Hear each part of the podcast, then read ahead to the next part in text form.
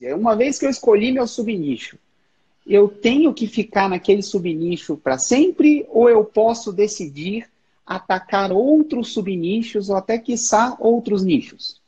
Olha, a gente, depois que foi inventado o livre-arbítrio, você não tem que fazer isso, você não tem que fazer nada. Eu uhum. trabalhei em banco por muitos anos da minha vida e troquei essa vida. Então, toda vez você pode trocar.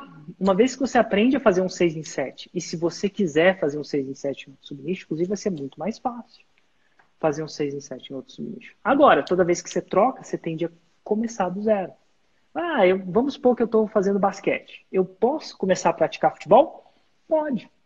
Você vai saber muita coisa né, de esporte? Pode, mas quando você começa no futebol, você tende a começar do zero. Apesar de saber fazer, mas a receita. Vai ter é tipo, esporte é tipo, fí vai ter físico, é. né? Vai conseguir correr mais. É, Isso você já tem, né? Porque treina mais. Construção de uma casa. Vamos supor que eu construí uma casa e agora eu quero construir o segundo andar. Tudo bem, eu posso construir o segundo andar. Se eu decidir construir uma segunda casa, mesmo já sabendo agora construir a segunda casa, de repente vai ser um pouco mais rápido, mas eu vou começar pelas fundações.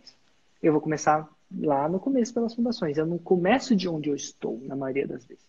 A não ser que as fundações possam ser compartilhadas. Hum. Então, se eu, por exemplo, quiser começar no nicho de redes sociais, ser um especialista em Instagram, uma coisa que eu sou, tá? Eu posso. Uhum.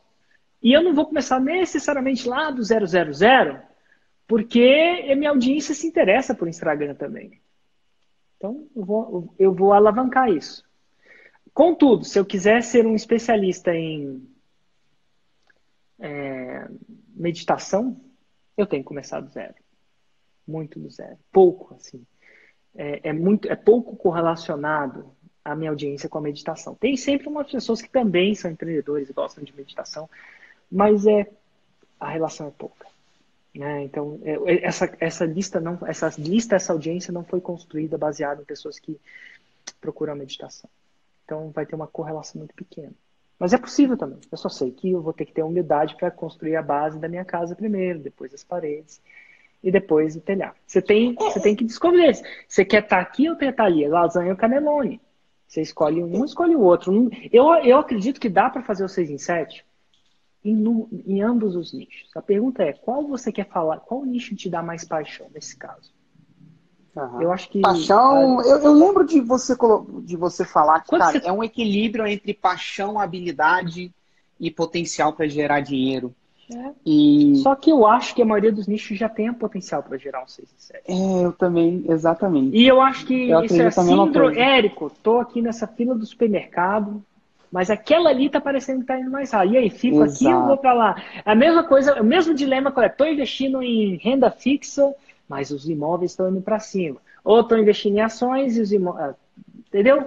Sempre uhum. vai ter um nicho melhor. Inclusive Síndrome da grama do vizinho é mais verde, né? Síndrome da grama do vizinho é mais verde. Síndrome da fila do supermercado. Síndrome do, é, do. Não importa quanto dinheiro você ganha, tem sempre alguém ganhando mais dinheiro. Não importa quanto dinheiro você não ganha, tem sempre alguém ganhando menos dinheiro. E se você olhar, ficar olhando para isso como critério, você, você vai ficar trocando disso pro resto da vida. Porque sempre, se você. Eu lembro que eu vi um, uma vez um, um esses documentários de YouTube de arte. E aí estavam mostrando um, um, empresário que pagou 50 milhões por um iate. Chamava Turtles, tá no, no YouTube. E eu achei interessante comecei a ver. E ele construiu o iate. Quando acabou de construir o iate, ele botou o iate à venda porque ele queria construir um maior. E aí ele começou a mostrar, olha que louco, né? Começou a mostrar todos os iates do mundo. E começou, começou-se a ver que não existe limite para isso. Então não importa se você tem um iate de 150 milhões ou de 1 bilhão. Ele sempre é o maior. Então, se, se esse for o seu critério, você vai estar numa corrida dos ratos. Então, aí, se o critério não é simplesmente o tamanho ou o dinheiro, qual que é? Aí eu vejo paixão. E aí, quando você pergunta para você, você consegue responder. A maioria das pessoas, eu gosto mais disso ou daquilo. Né? A gente consegue responder isso quando a gente tem parceiros, né? É, de vida. Eu gosto mais dela Sim. ou dela? Né? Quando a gente está namorando, né? Considerando. Sim. E aí você considera.